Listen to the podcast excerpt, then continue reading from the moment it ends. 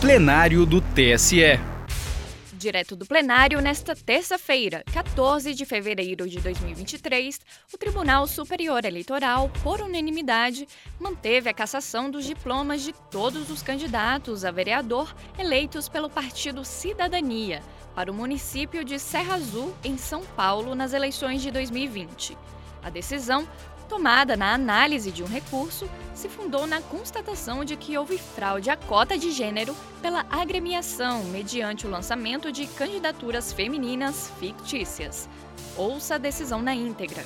Chamo é, a julgamento de relatoria do eminente ministro Carlos Orbach, que agrava em recurso especial eleitoral 0600-691 de 96, barra 96, Serra Azul, São Paulo, aqui agravo interposto contra a decisão que negou seguimento a recurso especial, mantendo o acórdão regional que julgou procedente a ação de investigação judicial eleitoral.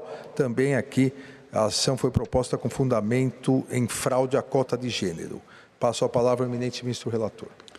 Senhor presidente, como bem destacado pelo apregoamento feito por Vossa Excelência, uh, trata-se de agravo interposto por Marcos Antônio Moreira Júnior em desfavor de, da inadmissão do recurso especial formalizado contra a corno do TRE paulista, por meio do qual, por unanimidade, manteve-se a sentença de parcial procedência da ação de investigação judicial eleitoral fundada em fraude ao cumprimento da cota de gênero estabelecida no artigo 10, parágrafo 3 da Lei das Eleições. Né? Tendo sido decretada a nulidade dos votos obtidos pelo Partido de Cidadania no município de Serra Azul, com respectivo recálculo do quociente eleitoral, e imposta ainda a sanção de inelegibilidade por oito anos a Donizete Aparecido Soares.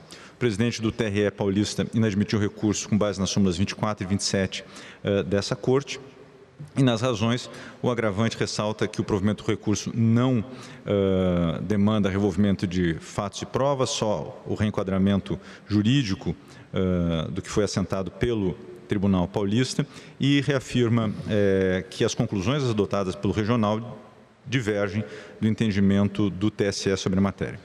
Uh, esse agravo, na minha compreensão, não prospera ante a improcedência dos argumentos expendidos no recurso especial.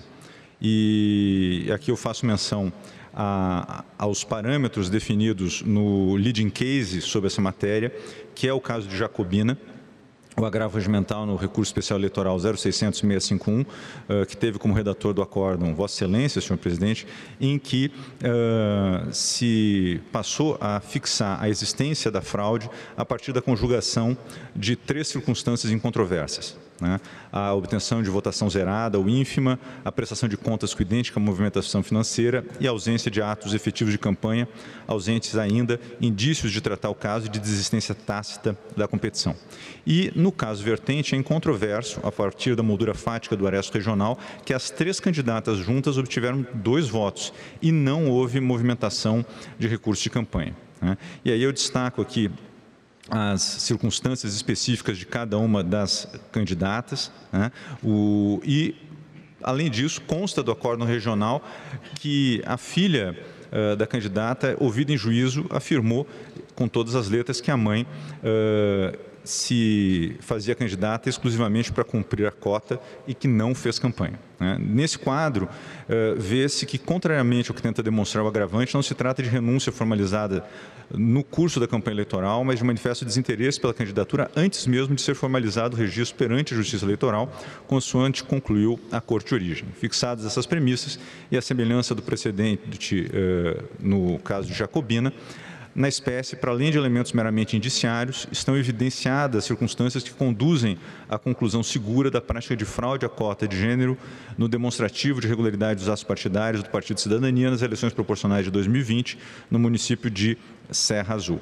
É consentâneo o entendimento adotado na origem com a orientação deste Tribunal Superior, portanto, a atrair a aplicação da súmula 30 do Tribunal Superior Eleitoral. Por essas razões, Uh, nego provimento ao agravo em recurso especial. É como voto, presidente. Há alguma divergência? O tribunal, por unanimidade, negou provimento ao agravo em recurso especial, nos termos do voto do relator. Para mais informações, procure na Justiça Eleitoral pelo RESP 060 0691 96. Justiça Eleitoral, a justiça da democracia.